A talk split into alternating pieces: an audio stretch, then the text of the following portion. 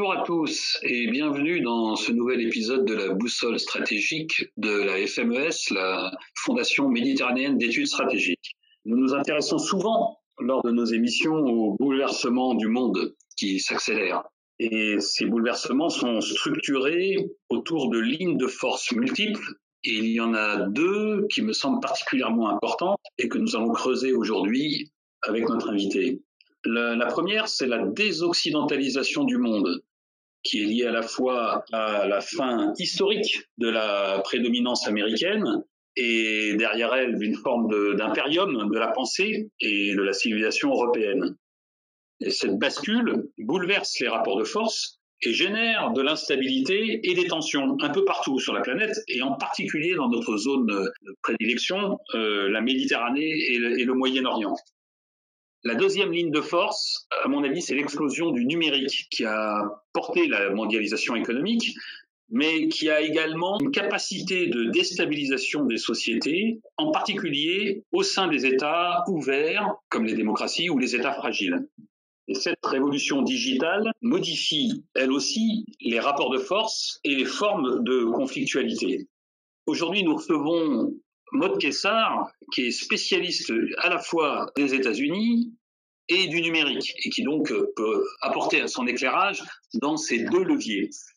Maud Kessar est maître de conférence et directrice du domaine Euratlantique à l'Institut de recherche stratégique de l'école militaire, IRSEM. Elle est spécialiste de politique étrangère américaine. Elle enseigne à l'université Panthéon-Assas. Elle a écrit euh, trois ouvrages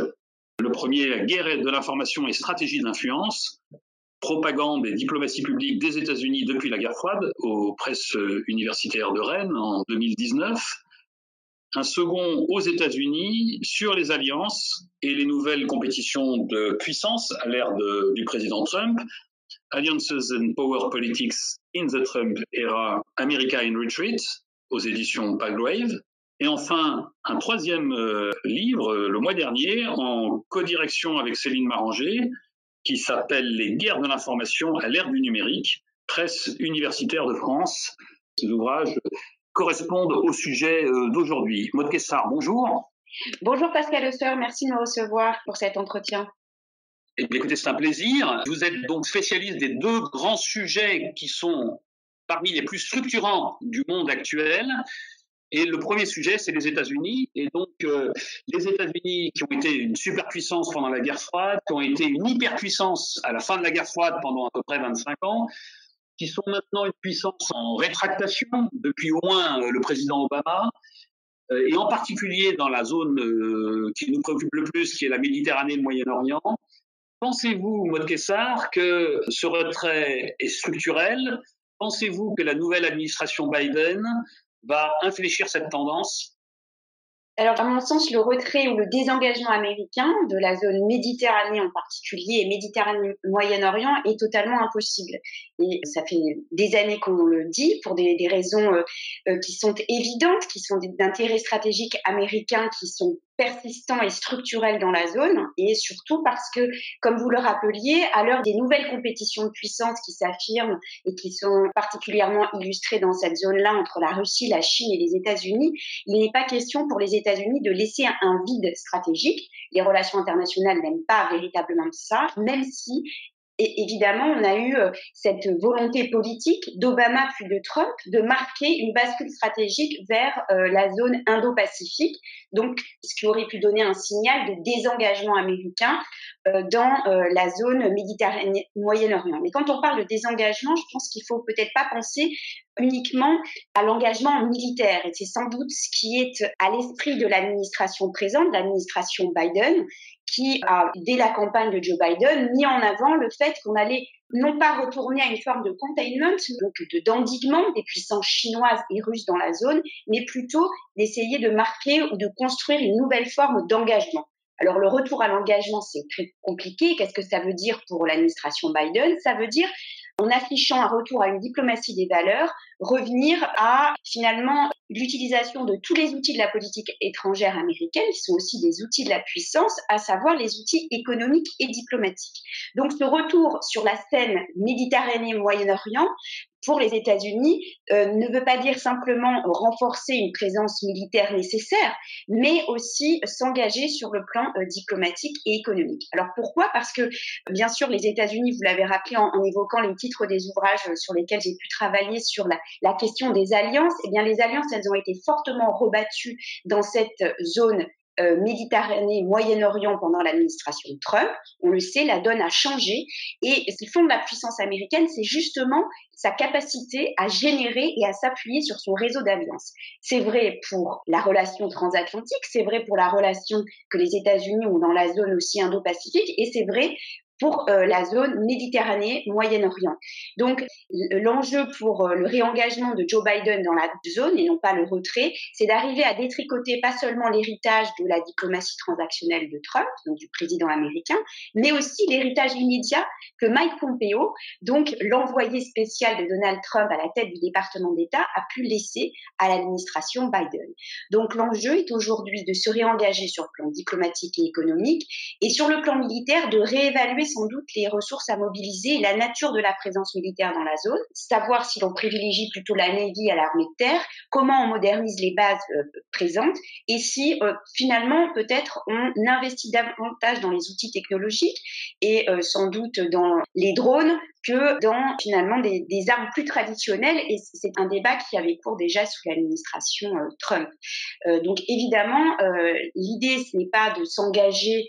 plus avant dans des conflits qui seraient des bourbiers, comme euh, les, Américains ont bien en tête euh, le conflit syrien, mais aussi euh, la Libye, qui redevient une préoccupation dans cette zone-là pour des raisons qui sont évidentes, des raisons euh, électorales pour l'administration Biden, parce que les électeurs américains n'ont sans doute pas envie de soutenir euh, un engagement militaire de plus dans cette zone-là. Ils ont un très mauvais souvenir du cas particulier qu'avait constitué la Libye avec l'attentat de Benghazi en, en, 2012. Et puis aussi et surtout, au-delà de la compétition avec la Russie et la Chine dans cette zone-là, pour des raisons militaires ou commerciales, ce qui est majeur pour les États-Unis aux côtés de l'OTAN, c'est de poursuivre la lutte contre le terrorisme, une lutte qui finalement, euh, si on, tire le bilan un petit peu des, des années Trump, est un échec cuisant pour la puissance américaine. Donc, la nécessité pour l'administration Biden d'être présente dans cette zone-là, c'est de pouvoir affirmer donc euh, sa puissance face aux rivalités euh, russes et chinoises, de pouvoir euh, gérer les deux pivots stratégiques que représente la Turquie avec un axe Ankara-Moscou-Téhéran prééminent, qui a été prééminent aussi dans l'évolution du conflit syrien, et puis bien entendu d'essayer d'aller au-delà finalement de ce qui avait été proposé par l'administration Obama en le poursuivant en détricotant Trump et en allant euh, s'engager dans un, accord sur le nucléaire iranien, un JCPOA+, qui serait une alternative de façade à la stratégie de pression maximale qui avait été euh, mise en place par l'administration Trump à l'égard de l'Iran. Donc là, c'est un, rapide tour d'horizon sur lequel on, peut bien sûr euh, revenir et affiner, mais c'est, je pense, le panorama général finalement du pourquoi les États-Unis doivent maintenir leur présence dans cette zone, puisque s'ils se désengageaient trop avant de la zone Méditerranée-Moyen-Orient, euh, sans doute acterait-il ce monde post-américain que l'on a beaucoup décrit et qui serait véritablement contraire à la fois aux enjeux euh, du géant américain et des, enjeux militaires et économiques, mais aussi aux enjeux des Européens, de leurs alliés, de l'OTAN et euh, de l'Union européenne. La puissance est aussi une affaire de, de, de relatif, de rapport de force. Et pensez-vous que ce réengagement sur des volets faut encore moins militaires permettra de compenser l'implication qui, elle, est beaucoup plus forte de la Russie en tant que puissance régionale, qui a des outils militaires et diplomatiques très forts, mais également de la Chine, qui euh, joue euh, en plus sur le domaine culturel et des valeurs, en essayant de diffuser ses propres valeurs, mais également des puissances régionales qui sont de plus en plus présentes en profitant de cette rétractation observée de la puissance américaine les valeurs euh, musulmanes euh, qui sont exploitées par notamment Erdogan, mais également l'Iran et l'Arabie saoudite. Est-ce que vous sentez, est-ce que vous avez l'impression que l'administration Biden a la volonté de faire les efforts qui permettrait de compenser et de gagner ce rapport de force? Alors l'administration Biden semble vouloir mobiliser d'autres outils que l'administration Trump. Trump utilisait des outils qui étaient des outils de levier en privilégiant les rapports euh, bilatéraux unilatéraux dans cette zone-là et en essayant de, faire pression euh, donc sur les adversaires et finalement en sécurisant au maximum euh, les intérêts immédiats des États-Unis sans peut-être se préoccuper d'une véritable grande stratégie dans cette zone-là.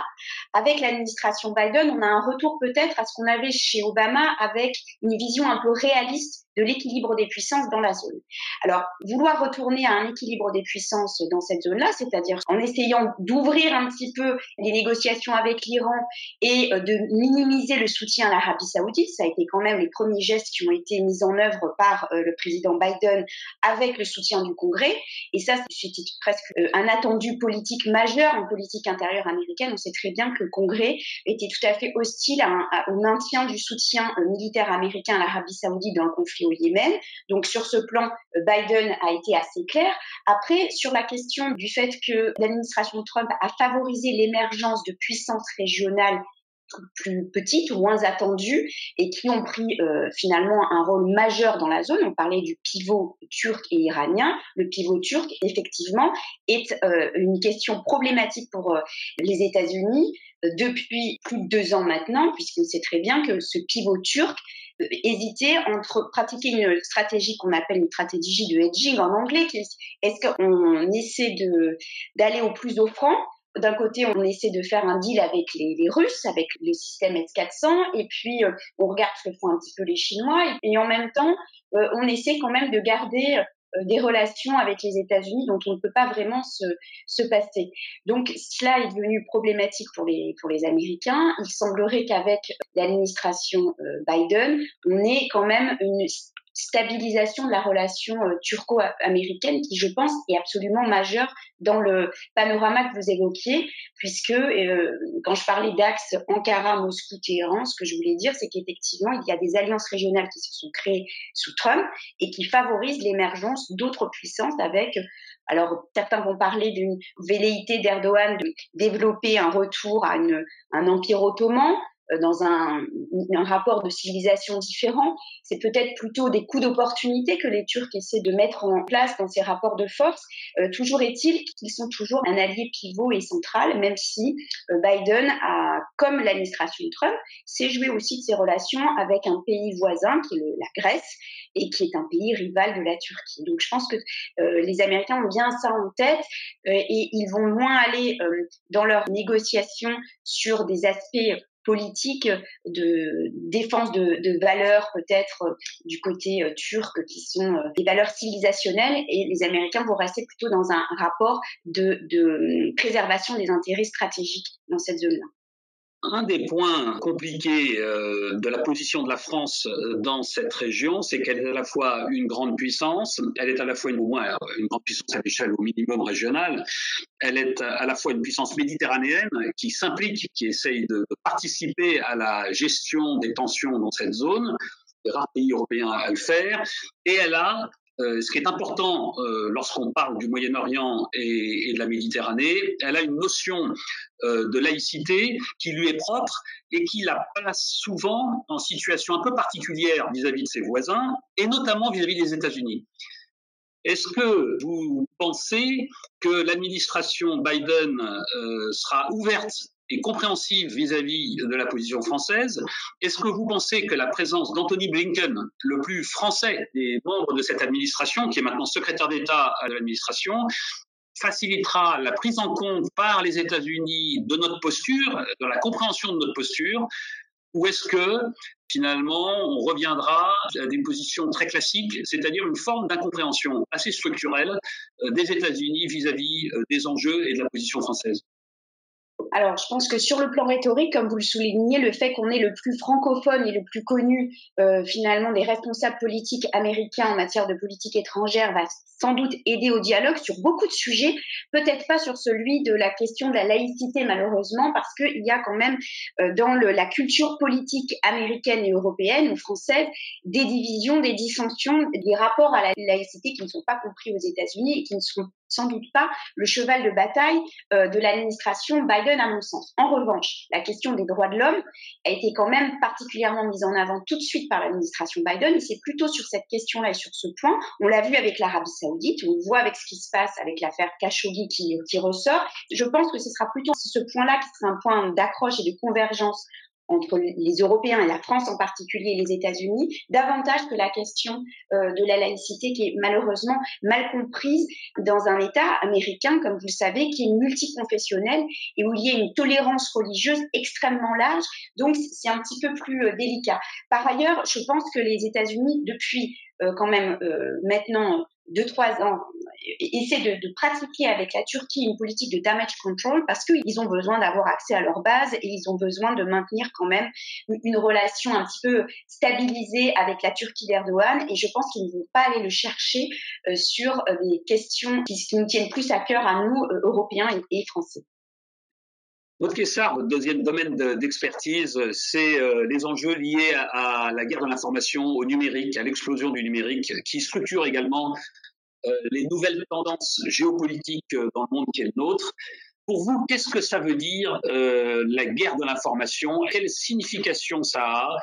Et vous avez écrit un, ouvrage collectif avec Céline Maranger sur ce sujet. Qu'est-ce qui vous fait penser que ce point peut changer complètement la donne en termes de géopolitique et de stratégie mondiale?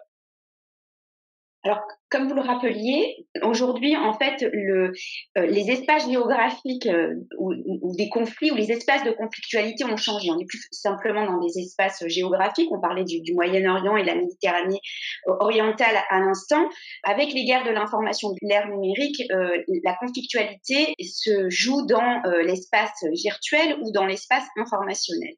Et les guerres du numérique d'un nouvel âge, celles du 21e siècle, semblent représenter une véritable rupture stratégique. Et c'est pour ça que je pense qu'il y a un intérêt à les regarder sous ce prisme-là et ne pas penser uniquement à la continuité des guerres de l'information qui ont toujours existé, celles qu'on connaît depuis de la guerre froide et qui ont sans doute biaisé nos tableaux d'analyse, nos grilles de lecture après les événements notamment de 2016 et de l'ingérence russe dans, la campagne électorale américaine. Euh, ce que l'on note particulièrement, c'est que d'abord une vulnérabilité euh, importante des États démocratiques, donc donc dans ces nouvelles guerres de l'information, puisqu'elles elles attendent directement à la souveraineté des États. Par ailleurs, elles, elles brisent totalement le rapport séculaire que l'on a entre État et euh, société. Et donc, c'est parce qu'elles représentent un danger particulièrement pour nos démocraties qu'elles sont un objet d'étude sans doute important.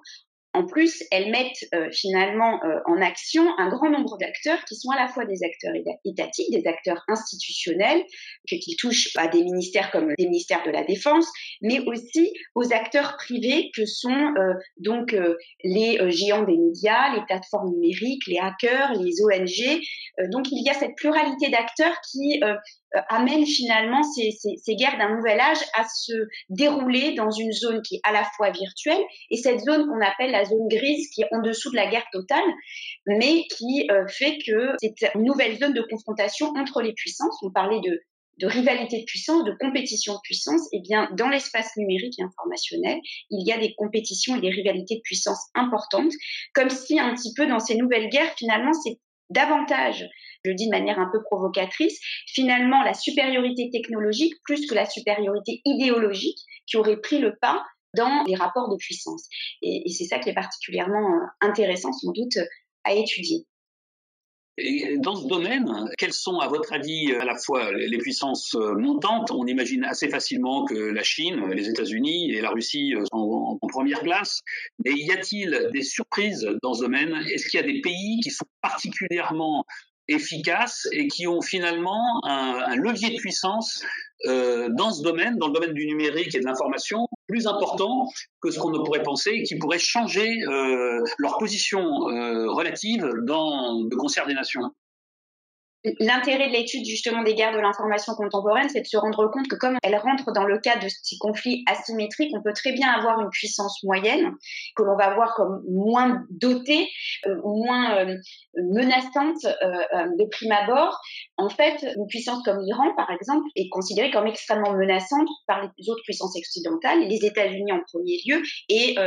la puissance iranienne est particulièrement active et surveillée par les veilles donc de lutte contre les, attaques informationnelles. Alors l'Iran, mais aussi un autre État euh, qui est suffisamment attendu, la Corée du Nord, je pense que c'est particulièrement bien illustré dans, dans ces guerres informationnelles. Bien sûr, on, part toujours de la Russie et de la Chine, Sachant que ce qui est intéressant aussi à étudier dans ces, dans ces guerres de l'information contemporaine, ce sont les phénomènes de circulation et de mimétisme. C'est-à-dire qu'il n'y a pas de puissance comme la Russie ou l'Iran ou euh, la Chine qui naît de méthodes et d'outils qui ne soient empruntés finalement à d'autres géants. Ce que je veux dire par là, c'est qu'il n'y aurait jamais eu une puissance informationnelle américaine forte s'il ne s'était pas inspiré de l'exemple soviétique, il n'aurait pas eu finalement le développement finalement de tous les outils hein, euh, de la guerre informationnelle contemporaine de la part des Russes, s'il ne s'était pas inspiré de ce qu'ont fait les Américains, notamment à la fin de la guerre froide dans les années 90 en particulier. Donc en fait, les États autoritaires ou démocratiques s'inspirent des, des outils qu'ils utilisent les uns les autres pour les rendre peut-être plus puissants. Ce qui les distingue, c'est leur posture, parce qu'il y a eu une évolution de la doctrine dans les guerres informationnelles très marquée aux États-Unis sans doute, qui est, sans doute un, point de repère. Et euh, la plupart des, États démocratiques ont préféré maintenir une posture défensive quand des États autoritaires euh, semblent avoir privilégié une posture offensive. Au cours des quatre dernières années, tout cela a changé et euh, on, s'est retrouvé avec une posture offensive assumée de la part d'États démocratiques comme les États-Unis, qui sont passés à l'offensive en se donnant les moyens et les outils de le faire. Oui, Maud Kessar, vous portez le doigt sur un, des points clés de cette, euh, il me semble, de cette euh, problématique de la guerre d'information et de la guerre numérique. C'est l'enjeu lié pour les démocraties. La manipulation de l'information et tout ce que ça sous-entend derrière est assez euh, en contradiction avec les valeurs, les idées, les idéaux et les principes qui génèrent une société démocratique et c'est pour ça que l'Europe peut sembler, au moins euh, dans un premier temps, en situation de fragilité, j'allais dire une fois de plus, dans ce domaine de la conflictualité. Quelle est votre analyse sur ce sujet précis? Quelle est la position de l'Europe dans cette guerre de l'information et cette guerre numérique? Quelle est la position de la France? Et qu'est-ce que devrait faire notre pays pour gérer cette guerre et pour être à la hauteur euh, des enjeux? Alors, la question de l'Europe, elle est particulièrement intéressante parce que euh, en réalité, merci de m'avoir amené sur ces terrains, puisque sans doute l'Europe est en pointe aussi sur euh, la, réaction, la coordination de la réponse euh, dans la lutte informationnelle. Alors pourquoi? Parce que ça paraît peut-être paradoxal ou inattendu, mais l'Union européenne a réussi à apporter une réponse un peu plus coordonnée, ce qui n'est pas le cas dans d'autres domaines, mais dans la lutte informationnelle, notamment en essayant de trouver des réponses par le droit ou par la norme.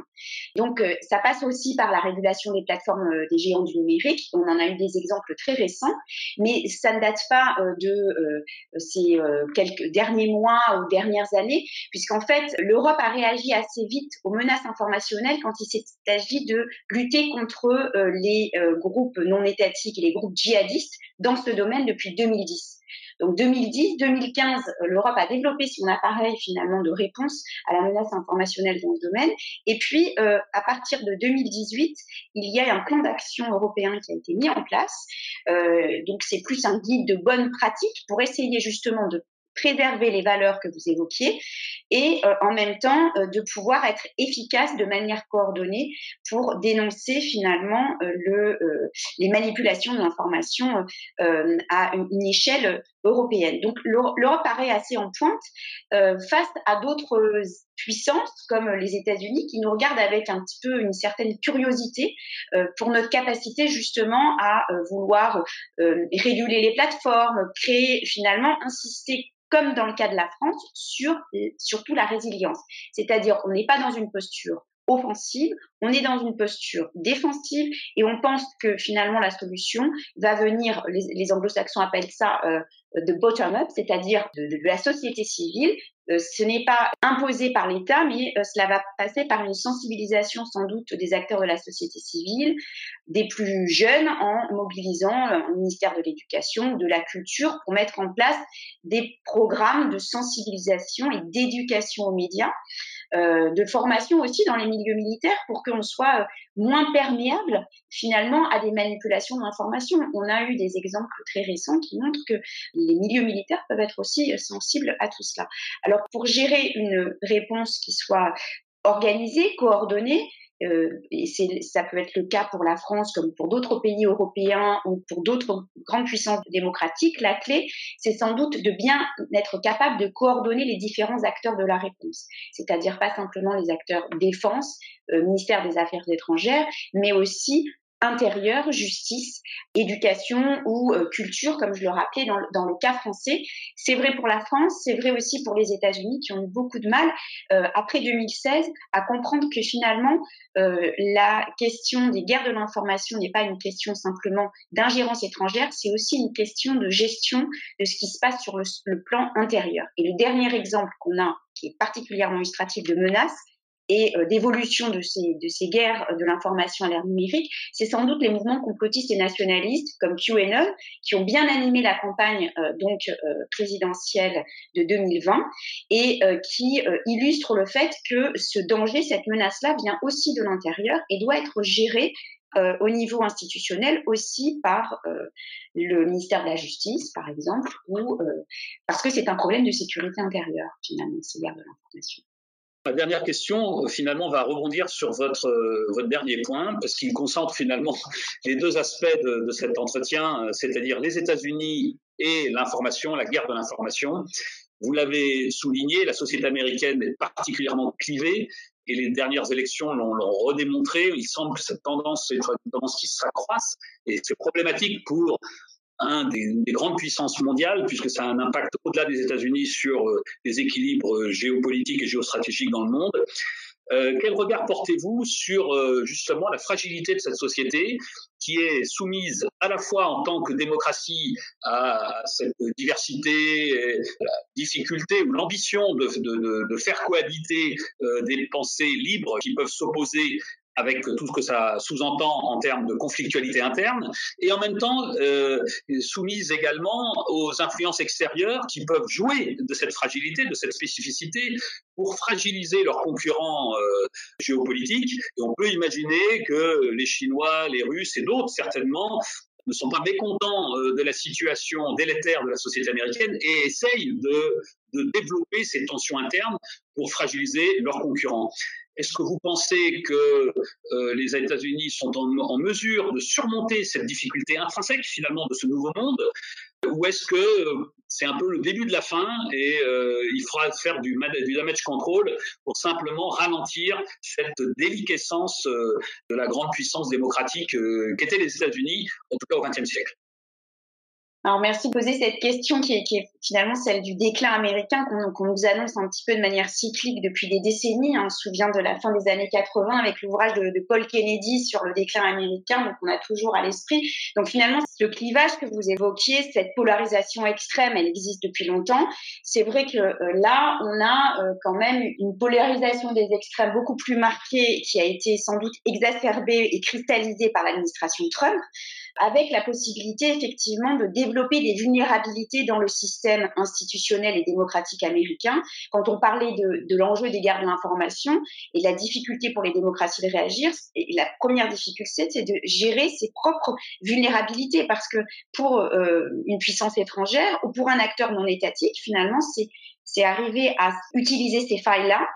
pour les amplifier ou les élargir. C'est ce sur quoi jouent sans doute les phénomènes de guerre de l'information. Alors est-ce que les États-Unis vont aller vers plus de déclin euh, que ceux qu'on a pu annoncer déjà depuis euh, des, décennies euh, C'est pas en tout cas l'ambition de l'administration Biden, qui a pour première ambition d'essayer d'achever un modèle de démocratie sociale qui a été débuté dans les années 60 aux États-Unis avec Kennedy et Johnson, puisque la première mission de l'administration Biden, c'est de lutter contre la Covid et donc de restaurer, on pourrait dire du lien social en français, une forme de cohésion nationale autour d'un projet qui est celui de finalement une, protection des citoyens face aux vulnérabilités de, santé. Et cette question-là, c'est euh, une des lignes de fracture dans la société américaine depuis des années. Donc ça, ça pourrait être un effet de levier qui, au lieu de créer de la dissension, pourrait créer de la cohésion, parce que c'est quand même la principale préoccupation des Américains à date, à l'heure où nous parlons. Alors ensuite, ça ne résoudra pas euh, les problèmes de fond, de polarisation sur les questions sociétales qui euh, demeureront. On ne va pas réconcilier les ultra-conservateurs qui sont euh, anti-avortement avec des euh, ultra-progressistes. Néanmoins, on peut penser, surtout avec l'administration Biden, qu'on risque d'avoir peut-être la possibilité d'avoir un, centre plus euh, actif, plus cohérent, parce qu'on sait que Biden n'est pas ultra-progressiste. On pourrait même dire que c'est un démocrate proche de certains républicains. Il, est, il a été au Congrès. Donc tout cela peut faire croire qu'on va plutôt aller dans le sens d'une ligne américaine qui est proche de ce qu'on a connu euh, au cours de la deuxième moitié des années 90 ou même des années 2000 avec un centre fort, avec des républicains et des démocrates qui vont essayer de, se serrer les coudes pour euh, tenir sur certains sujets, pour euh, tenir le bateau à flot, parce que c'est dans leur intérêt à tous. ils n'ont pas intérêt les uns ou les autres à se faire grignoter par les extrêmes, même si Biden doit jouer avec les ultra-progressistes et même si les républicains devront continuer à, jouer avec les Trumpistes de leur côté. Donc, euh, je pense pas que le, déclin soit euh, à l'agenda de Joe Biden. L'idée, c'est que l'Amérique soit de retour, même si c'est un slogan très années 80, bien emprunté à Ronald Reagan, qui n'était pas démocrate, mais républicain. Le rebond américain, on l'a vu sur beaucoup de choses, donc je crois qu'ils ont envie de, se battre, de mobiliser euh, tous les acteurs euh, de bonne volonté. Et le point de peut-être d'accroche, c'est qu'il y, a toujours eu beaucoup plus d'acteurs compétents dans l'escarcelle démocratique Là, avec l'équipe qui arrive, on a quand même un certain nombre de figures qui sont euh, du déjà vu, mais qui sont aussi euh, compétentes sur certains sujets qu'on a évoqués en, début d'entretien, notamment sur Moyen-Orient. Quand on regarde la composition de l'équipe Biden, on voit quand même qu'on a un tropisme très fort euh, de spécialistes de la négociation internationale. Vous avez parlé de Blinken, John Kerry, on a aussi Jake Sullivan et Wendy Sherman, un petit peu moins connu, toutes ces personnes-là sont assez euh, au fait et ont été aux affaires quand il s'agit de négocier avec les Iraniens en particulier. Donc, on a une administration Biden qui a des têtes d'affiche en politique étrangère qui vont être aux affaires. Et sur le plan de la politique intérieure, on a une excellente vice-présidente qui devrait peut-être être euh, la figure de proue finalement de cette transformation, de ces évolutions donc du paysage politique américain. Et c'est sans doute elle qu'il faudra suivre dans les mois et les années à venir, puisqu'elle est euh, tout indiquée pour prendre rapidement la suite du président euh, Biden. Ce sera à elle de faire euh, le lien et, l'unité. C'est un vrai défi, mais ça sera intéressant à observer. Merci, Maud Kessar, pour, pour cet éclairage. Donc, vous pensez que en tout cas, l'administration Biden a tous les atouts pour essayer de, gérer cette nouvelle crise auquel est confronté euh, les États-Unis, mais finalement euh, beaucoup de pays dans le monde et notamment les démocraties. Comment faire survivre un esprit euh, d'échange et de cohabitation d'opinions différentes avec des réseaux et une information qui est de plus en plus clivante et hystérisante un des points que vous posez en creux, c'est euh, est-ce que euh, finalement la solution est de ramener vers le centre, un peu à la Biden, le débat et d'essayer de faire en sorte que le centre euh, l'emporte sur les extrêmes, ou est-ce qu'on ne peut pas ramener tout doucement les extrêmes vers une cohabitation qui permettrait d'avoir des opinions différentes, ce qui a toujours été le cas d'ailleurs des États-Unis des pays européens, sans nécessairement amener à la guerre civile. En tout cas, euh, ce, cet échange, euh, à la fois sur euh, la position des États-Unis dans le monde et sur l'impact du numérique et de l'explosion du numérique et de la guerre de l'information qui se globalise sur nos sociétés euh, nous permet d'y voir un peu plus clair, hein, en tout cas d'avoir quelques clés de compréhension sur l'évolution du monde qui est le nôtre. Maud Kessar, merci beaucoup euh, de vos informations et de cet échange. Nous aurons certainement le plaisir de vous avoir à Toulon dans une conférence euh, sur un de ces sujets qui sont vos deux domaines d'expertise, où ces sujets ne font que, commencer à apparaître et finalement vont structurer la situation internationale pour les décennies qui viennent. Nous ne serons jamais suffisamment nombreux à essayer de réfléchir pour essayer de décrypter et mieux comprendre pour être plus à même de, surmonter les difficultés qui seront les nôtres. Merci encore euh, de cet échange. À très bientôt et euh, je souhaite euh, à tous nos auditeurs